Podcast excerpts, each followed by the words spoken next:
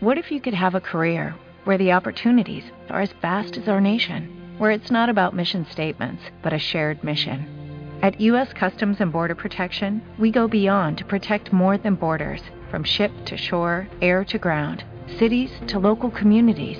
CBP agents and officers are keeping people safe. Join U.S. Customs and Border Protection and go beyond for something far greater than yourself. Learn more at cbp.gov/careers. Con los ojos fijos en el Señor. Las llamadas bienaventuranzas, que hoy escuchamos, constituyen el corazón del Evangelio, describen a Jesús y perfilan a sus discípulos.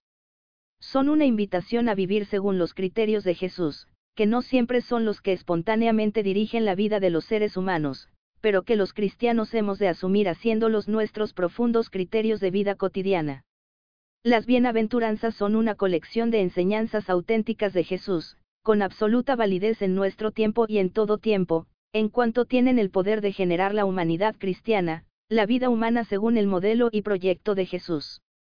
Es verdad que pueden parecer ideales muy sublimes y, al mismo tiempo, inalcanzables, siendo esto último absolutamente inexacto. Las bienaventuranzas no son imposibles de vivir, los santos muestran que sí son actitudes vitales realizables. Lo que es preciso considerar es que son ley que solo se puede cumplir con el poder del Espíritu, en unión con Jesús, abiertos al Espíritu y con los ojos fijos en el Señor, que encarnó de modo clarísimo ese espíritu de las bienaventuranzas. Antes de proclamar las bienaventuranzas Jesús llamó a la conversión, pues las bienaventuranzas solo pueden ser entendidas y pueden entusiasmar a alguien con corazón convertido, que reconoce en Jesús a quien nos libera de las tinieblas y nos ilumina con su vida y mensaje.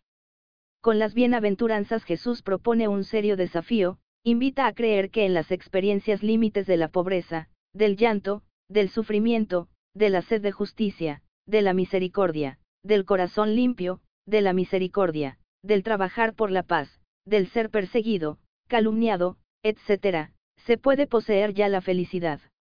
Es preciso tener la sabiduría y valentía para confiar en la palabra de Jesús, es preciso creer en el escándalo de la cruz y aceptarlo para recorrer el camino de las bienaventuranzas y descubrir que la felicidad se halla en asumir esas actitudes y que las palabras de Jesús invitan a la felicidad verdadera. Lectura del libro de Sofonías 2, 3, 3, 12 a 13. Busquen al Señor, todos ustedes, humildes de la tierra, los que cumplen sus mandamientos, busquen la justicia, busquen la humildad, tal vez así encontrarán refugio el día de la ira del Señor. Dejaré en medio de ti un pueblo pobre y humilde, que confiará en el nombre del Señor. El resto de Israel no cometerá maldades, ni dirá mentiras, ni se hallará en su boca una lengua embustera, pastarán y reposarán sin sobresaltos. Palabra de Dios. R. Te alabamos, Señor. Salmo, 145. R. Dichosos los pobres en el espíritu, porque de ellos es el reino de los cielos. El Señor mantiene su fidelidad perpetuamente, Él hace justicia a los oprimidos, Él da pan a los hambrientos. El Señor liberta a los cautivos. Diagonal R. El Señor abre los ojos al ciego, el Señor endereza a los que ya se doblan, el Señor ama a los justos, el Señor guarda a los peregrinos. Diagonal R sustenta al huérfano y a la viuda y trastorna el camino de los malvados. El Señor reina eternamente, tu Dios, Sión, de edad en edad. Diagonal R. Lectura de la primera carta del apóstol San Pablo a los Corintios 1, 26 a 31.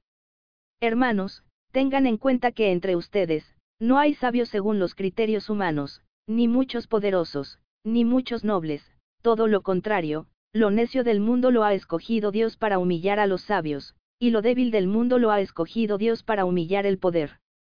Aún más, ha escogido la gente baja del mundo, lo despreciable, es decir, los que no son nada para anular a los que son algo, de modo que nadie pueda gloriarse en presencia del Señor. Por él ustedes están en Cristo Jesús, en este Cristo que Dios ha hecho para nosotros sabiduría, justicia, santificación y redención. Y así, como dice la Escritura, el que se gloríe, que se gloríe en el Señor. Palabra de Dios. R. Te alabamos, Señor. Aclamación antes del Evangelio MT 5, duodécima. Aleluya, Aleluya. Estén alegres y contentos, porque su recompensa será grande en el cielo. R. Aleluya. Lectura del Santo Evangelio según San Mateo 5.1-12a. R.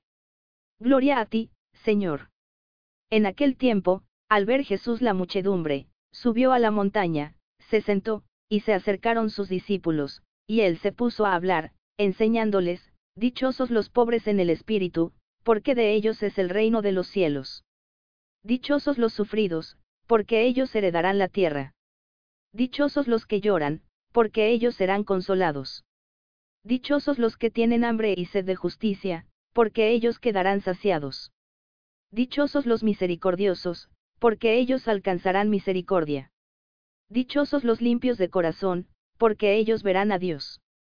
Dichosos los que trabajan por la paz, porque ellos se llamarán los hijos de Dios. Dichosos los perseguidos por causa de la justicia, porque de ellos es el reino de los cielos. Dichosos ustedes cuando los insulten y los persigan y los calumnien de cualquier modo por mi causa. Estén alegres y contentos, porque su recompensa será grande en el cielo. Palabra del Señor. R. Gloria a ti, Señor Jesús.